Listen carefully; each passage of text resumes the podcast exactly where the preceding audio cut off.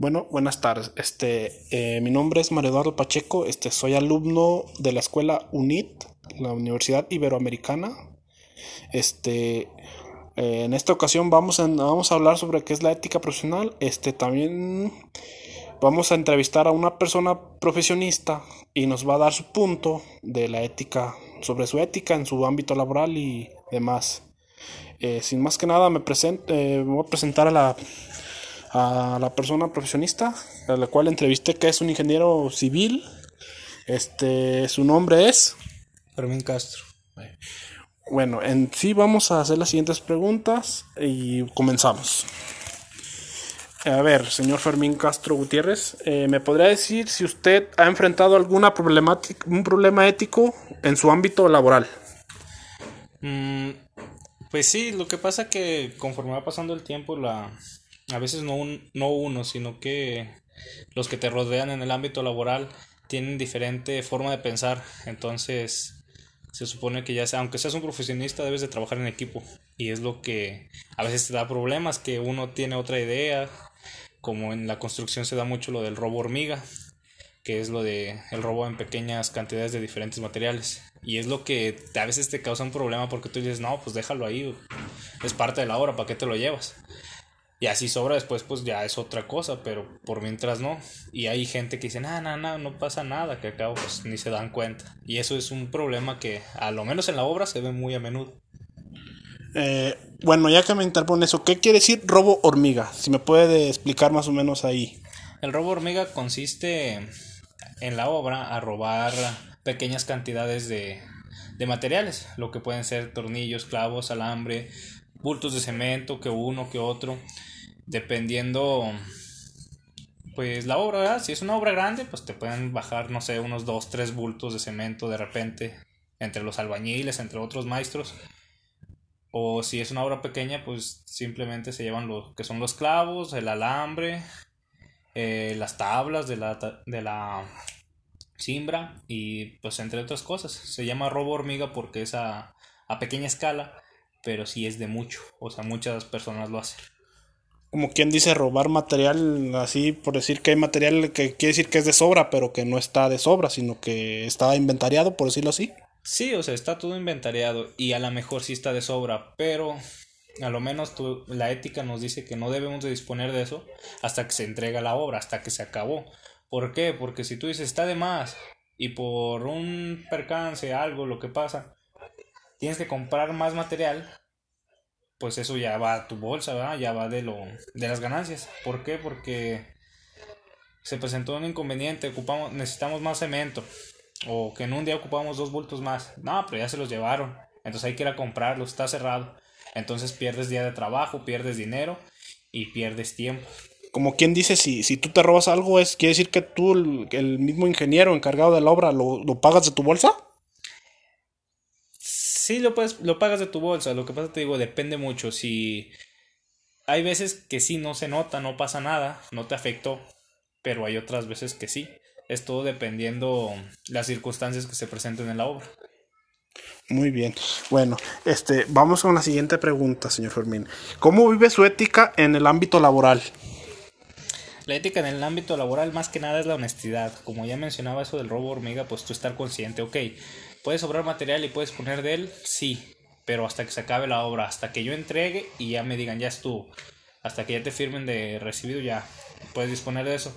Otra forma de ver tu ética es de hablar claro. Ok, mire, pues en estas circunstancias necesitamos esto y esto. Se va a llevar tanto material y no tratar de, de engañar a la gente. Decirles, hablarles claro de una, desde un principio de qué se va a ocupar, por qué, cómo y cuándo para que no haya problemas. Más que nada esa es la ética en el ámbito de la construcción. O sea, mostrar, mostrar buena responsabilidad y actitud y no mostrarte prepotente ante los demás empleados que, que tú, como dice, mandas. Sí, más que nada también es eso y aparte no olvidar que todos somos personas. Entonces, aunque yo tenga estudios y llega un cliente y él quiere algo, yo tengo que hacerle caso al cliente. Si llega el albañil y me dice es que se hace así o así, pues vemos entre los dos, él puede tener más experiencia que yo, entonces podría darle la razón. No significa que mi ética me impida escuchar consejos o escuchar opiniones de alguien más. Correcto, es, sí, eh, por eso eh, entro a fondo eso, te pregunto eso porque él eh, me ha tocado ver, hay patrones que se toman en serio su, su cargo y tratan mal a los trabajadores y en sí pues no, no duran, no aguantan en la compañía. ¿Tú qué opinas al respecto de eso? Lo que pasa que, como dices, es parte de tu ética. Si te metes en tu papel, soy patrón y nomás yo te mando, no te va a durar la gente. Y en la construcción, y yo creo que cualquier profesionista debe aprender a trabajar en equipo. Que no sea prepotente, sea humilde. porque Si te ganas a la gente, se te abren muchas puertas. A veces hasta un mismo maestro albañil te puede conseguir trabajo por venir recomendado, porque sabes tratar a la gente. Que te los ganas y ellos te dan resultados en su trabajo porque ven que tú les das la mano, no te portas mal con ellos. Y pues sí, que te portas como si fueras uno más. Muy bien.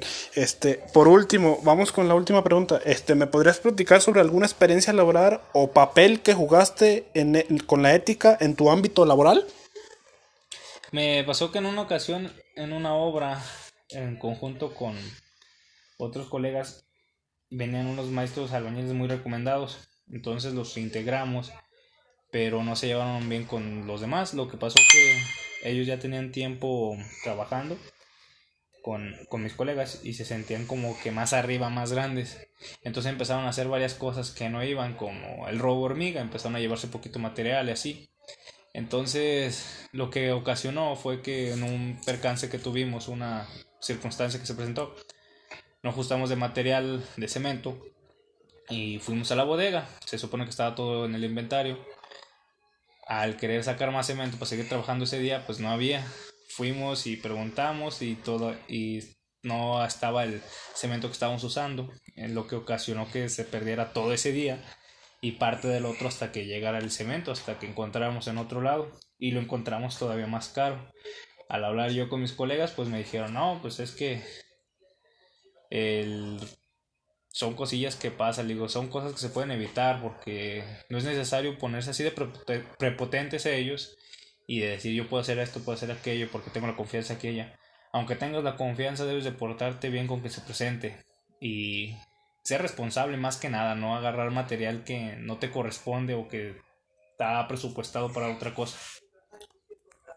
Muy bien, eh, gracias por tus eh, contarme estas preguntas. Este eh, te agradezco el tiempo que me prestaste. Este, y por último, ¿qué aliento le das a los, a los futuros profesionistas que están estudiando y qué consejos les podrías dar en su ámbito laboral como, eh, para, la, para su ética, ellos en el ámbito laboral? Más que nada que sean honestos y que no se olviden de dónde vienen, porque una persona honesta y humilde, donde sea cabe.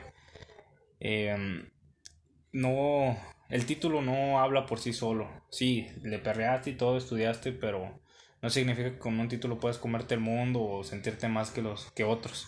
Simplemente es algo para trabajar, dicen. Dicen que pesa menos un lápiz que una pala. Sí es cierto, pero también es cierto que una persona prepotente, por mucho estudio que tenga, no significa que sea que esté educado, como dicen comúnmente. Conozco personas educadas sin título, sin preparatoria, sin secundaria.